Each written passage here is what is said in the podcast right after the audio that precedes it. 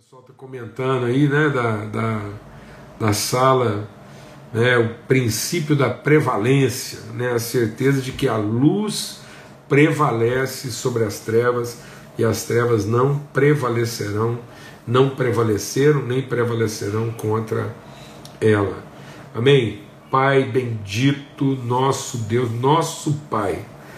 Nós entramos a intimidade, nós entramos a profundidade, a interioridade do nosso coração e do teu coração para nos encontrarmos contigo, ó Pai, nosso Pai, nosso Pai bendito. Venha sobre nós o teu reino, venha sobre nós tua vontade, se faça através da nossa vida, que se materialize através de nós a tua vontade. Teu amor, tua misericórdia, o teu perdão, tua bondade, o Espírito do Senhor sendo revelado e fluindo através de nós, os seus filhos, a tua família. O consolo do bendito do Senhor seja sobre todos, a paz de Cristo sobre todos os filhos da paz, a paz de Cristo sobre todos os filhos da paz, a face luminosa do Senhor, iluminando toda a mente, todo o coração, guardando mentes e corações na tua paz. Clamamos por revelação Clamamos por discernimento, é o que nós pedimos sabedoria para discernir a tua perfeita, boa e agradável vontade, ó Pai, no nome de Cristo Jesus. Amém.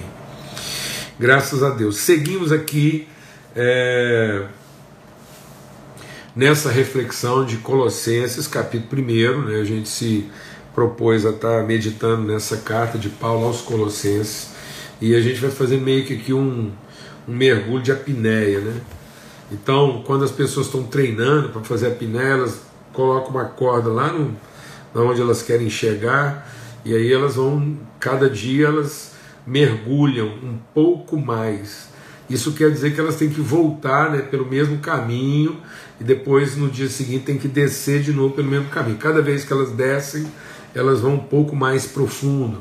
É mais ou menos isso que a gente vai fazendo aqui. A gente vai exercitando, igual que você faz aí, as pessoas fazem, né? né os exercícios repetitivos. Então, cada vez que você repete aquele exercício, você pode estender, você pode esticar, você pode avançar um pouco mais. É igual um levantamento de peso. Você levanta 5, é, depois você vai levantar 10. Para levantar 10 significa que você levantou os mesmos 5 mais 5. Né? Então o 5 que você já levantava, ele está lá, repetido. Então eu tenho que repetir os 5 mais outros 5. E é isso que a gente vai fazendo. A gente vai fazendo esse exercício aqui de, de dilatar, de avançar no nosso pensamento. E para isso eu tenho que percorrer uma distância, depois percorrer essa mesma distância mais um pouco, depois essa mesma distância mais um pouco e mais um pouco ainda. Amém?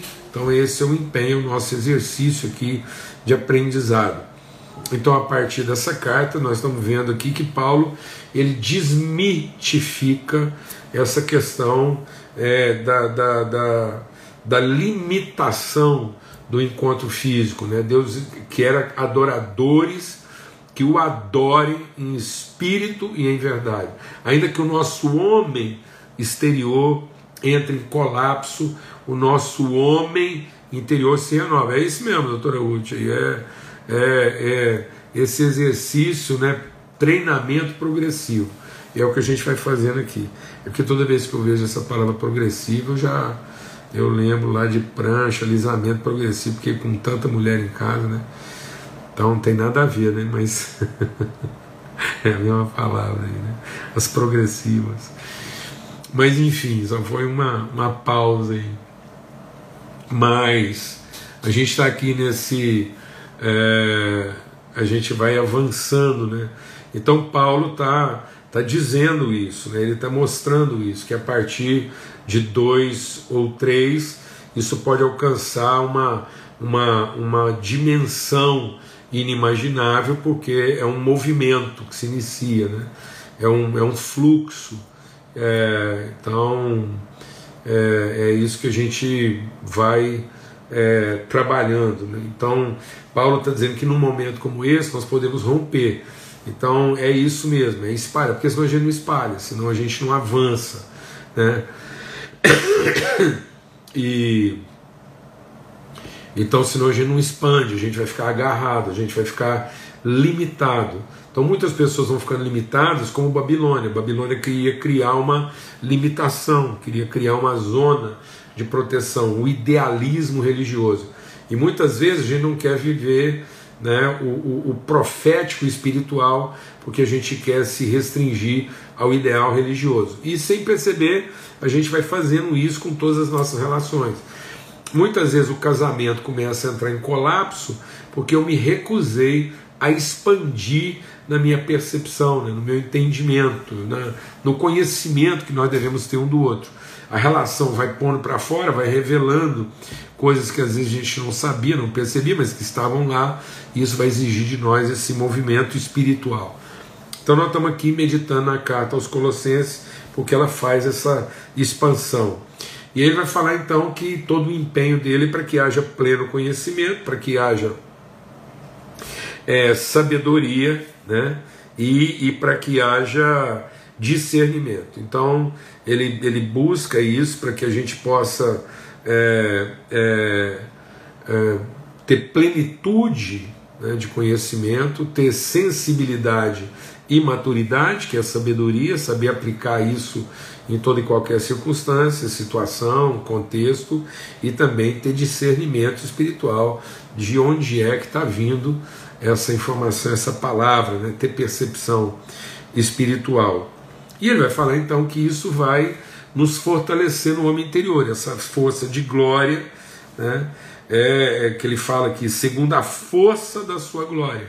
Então não é uma força de poder, é uma força de natureza. Nós comungamos, nós somos co-participantes da natureza de Deus. Isso vai produzir em nós o que? Perseverança e paciência. Então nós vamos ser impulsionados. Até hoje eu, eu ouvi um irmão nosso comentando, a gente estava falando uma coisa sobre pedagogia. E ele estava falando que o Oriano Suassuna dizia que né, todo professor é um provocador, né, um provocar, é uma provocação. Então, esse estímulo, né, esse êmbolo que impulsiona. E aí, o Suassuna usava essa questão da, da provocação como aquele que impulsiona para um propósito. Então, é, é assim que o Espírito Santo faz conosco, bondade e misericórdia nos impulsiona para um propósito.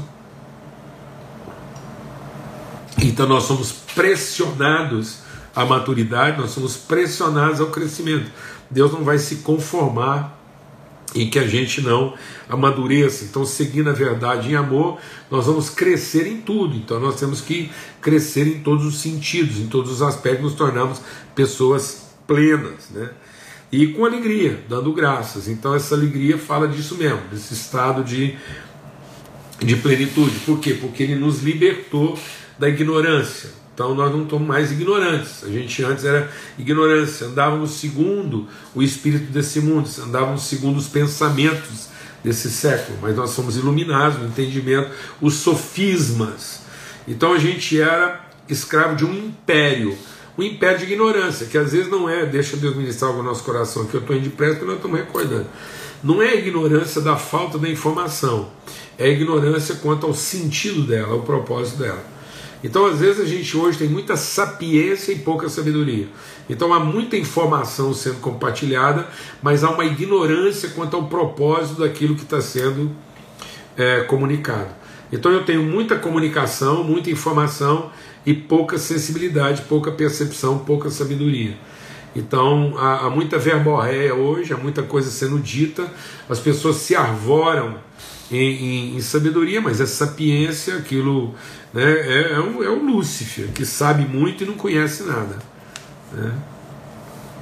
Então, é, então não é a ignorância da falta da informação, é a ignorância da revelação, do propósito. As pessoas hoje sabem das coisas, sabem acessar as coisas, sabem possuir a informação, mas muitas vezes. Então tudo fica sendo um patrimônio. Então as pessoas têm direito à informação, mas não têm a responsabilidade dela. Fala devagar. Muita gente hoje tem o direito à informação, ele, ele, ele consegue acessar a informação a que ele tem direito, mas muitas vezes ele é ignorante quanto ao propósito e o significado dela. E aí nós temos um império de obscuridade, há um poder que reina e reina exatamente em cima da ignorância dos propósitos. Né? E apesar de toda a informação a respeito das coisas. Então, e ele nos transporta aqui para o reino. O reino é exatamente essa consciência das relações, da natureza e do propósito. O reino do seu amor. Então, é o filho do seu amor. Então, sem amor, a gente não entende, não percebe. É... Então, é, quem não sabe o que procura não entende quando encontra. É exatamente isso, né? Uma coisa assim que. É... E às vezes a gente até pensa que sabe, né, Maurício? E, e às vezes é porque a gente está tá buscando. Desculpa, a gente está buscando o aparente, né? O visível, como a gente está vendo aqui. E aí, agora sim, ele é a imagem do Deus invisível. Amados, isso, isso, tem que, isso tem que entrar forte no nosso coração. Porque é o seguinte: nós somos a imagem do invisível de Deus. E muitas pessoas estão produzindo a imagem do visível de Deus. O que, é visível de Deus? O seu poder. O que, é o invisível de Deus? A sua vontade. O que, é visível de Deus?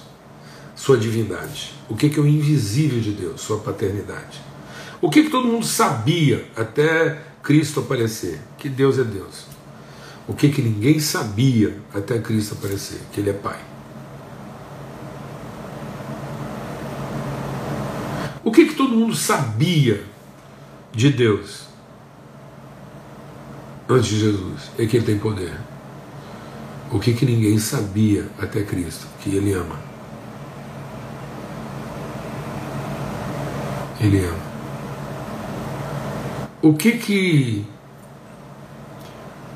todo mundo sabia a respeito de Deus?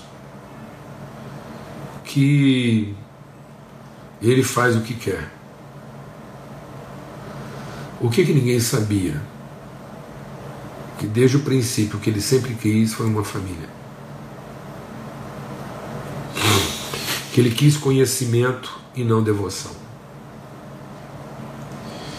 Amém? Então nós somos o visível do invisível. E muitas pessoas estão se limitando a ser o visível do visível. Então, é, a, a criação, a natureza é o visível do visível. Nós somos o visível do invisível. Porque nós somos o princípio. Então, quando a palavra diz que ele é o primogênito, ele é o princípio. Então, lá no livro de Gênesis, no livro de Gênesis, eu tenho um livro dos começos, né? Então Deus está mostrando como é que o, o visível começou. E aqui no Evangelho de João eu tenho o livro dos princípios. Por é, a razão do visível, que é o invisível. Ele é o verbo, ele é a palavra, ele estava com Deus. Sem ele nada do que foi feito se fez. Né? Nele tudo subsiste. Ele, como a gente compartilhou, ele é a luz de Deus. Ele é o princípio, primogênito de todas as coisas. E ele entregou sua vida para ser né, o primeiro de muitos irmãos. E ele fez isso né, no sacrifício do seu corpo. Então, a igreja, ele é o cabeça da igreja. Agora, Paulo vai falar uma coisa aqui que é muito forte, que talvez esse seja o nosso maior dilema né, em conhecer a paternidade de Deus, que é a questão da comunhão com os irmãos, a comunhão uns com os outros. Porque nós queremos ter uma relação com Deus que muitas vezes nós não queremos ter com as pessoas. Então Deus é para nós uma divindade necessária, Deus é para nós um, um interesse é, é, inequívoco, então, ele é uma necessidade, uma evidente necessidade, e ele é um inequívoco interesse. mas muitas vezes não é para nós uma relação de conhecimento. Amém? Então, é... e ele diz então que no passado a gente era estranho, mas no corpo da sua carne, quando ele repartiu, então, onde é Onde é que está essa expressão? É quando Cristo sacrifica o seu corpo. E ele nos faz participantes do seu corpo. Então ele é o cabeça da igreja. E nós participamos com Cristo da vontade, então a vontade de Deus revelada na mente de Cristo. Então, como é que eu vou acessar a mente de Cristo? Como é que eu vou ter a mesma mente de Cristo? Bom, só vou ter a mesma mente de Cristo se eu for parte do mesmo corpo. Então não tem jeito de eu conhecer. Eu posso perceber, eu posso imaginar, eu posso observar, eu posso saber, mas eu não vou conhecer. Então, de fora do corpo, de fora da comunhão, eu posso imaginar o que, que Cristo está pensando, eu posso concluir o que ele está pensando, eu posso sofrer as consequências do que ele está pensando, mas eu só vou conhecer no sentido de comungar a mente de Cristo se eu fizer parte do mesmo corpo. Porque eu não estou sofrendo os efeitos da, do que a mente quer fazer, eu comungo a natureza da mente que faz. Então, o grande segredo da vida não é sofrer os efeitos, é, experimentar os benefícios do que Cristo faz, mas é comungar a natureza daquele que faz. É ser um com ele, é ser luz, tanto quanto ele é. Então não tem jeito se eu não for parte do mesmo corpo. Por isso que ele ofereceu. Ele diz: aquele que não comer de mim não tem parte comigo. E às vezes nós estamos querendo comer o que? O benefício de Cristo, mas não queremos comungar o corpo de Cristo. Repetir. Às vezes você está buscando Cristo como quem come o pão e não como quem comunga é o mesmo pão com ele. Porque aí Paulo diz: Nós comemos do mesmo pão, então nós somos o mesmo pão. E muitas vezes eu estou olhando para Jesus pela minha necessidade, pela minha carência. Eu preciso de Jesus para que ele alimente, para que ele resolva a minha carência. E não para que ele me inclua, para que eu faça parte de quem ele é. Então, mais do que alimentar nossa carência ou satisfazer nosso interesse, ele vai nos fazer parte de quem ele é.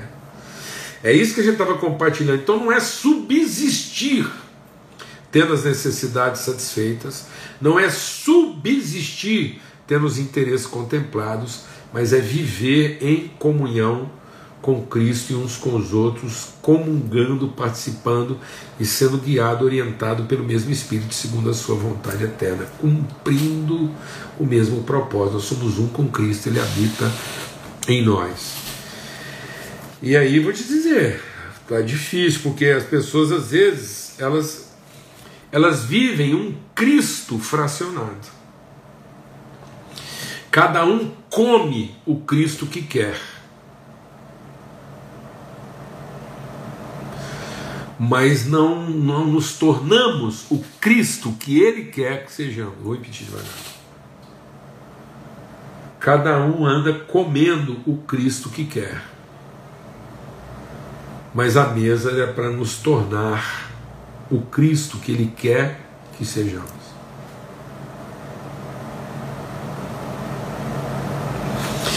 Por isso, Paulo vai dizer então: então agora, agora veja o que, que ele vai dizer então.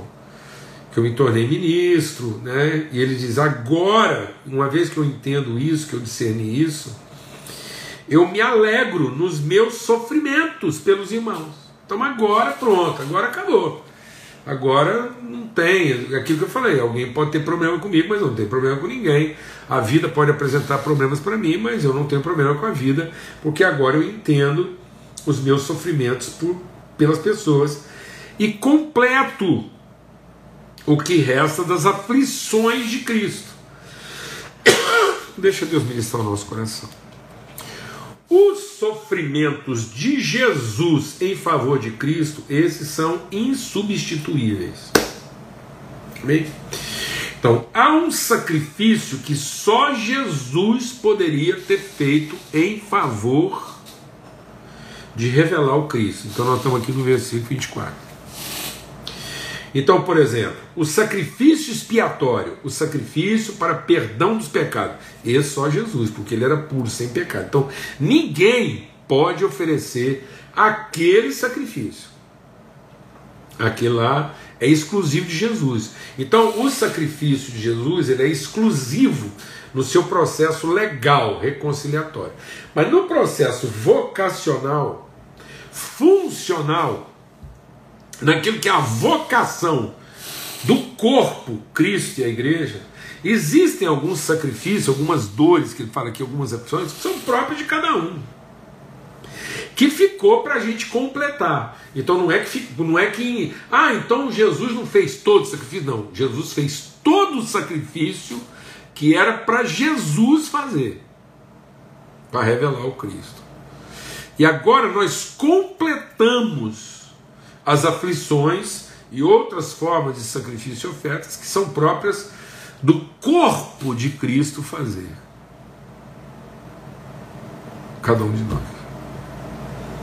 Então a gente não tem que ter tristeza, porque é isso que nos identifica com a pessoa de Cristo.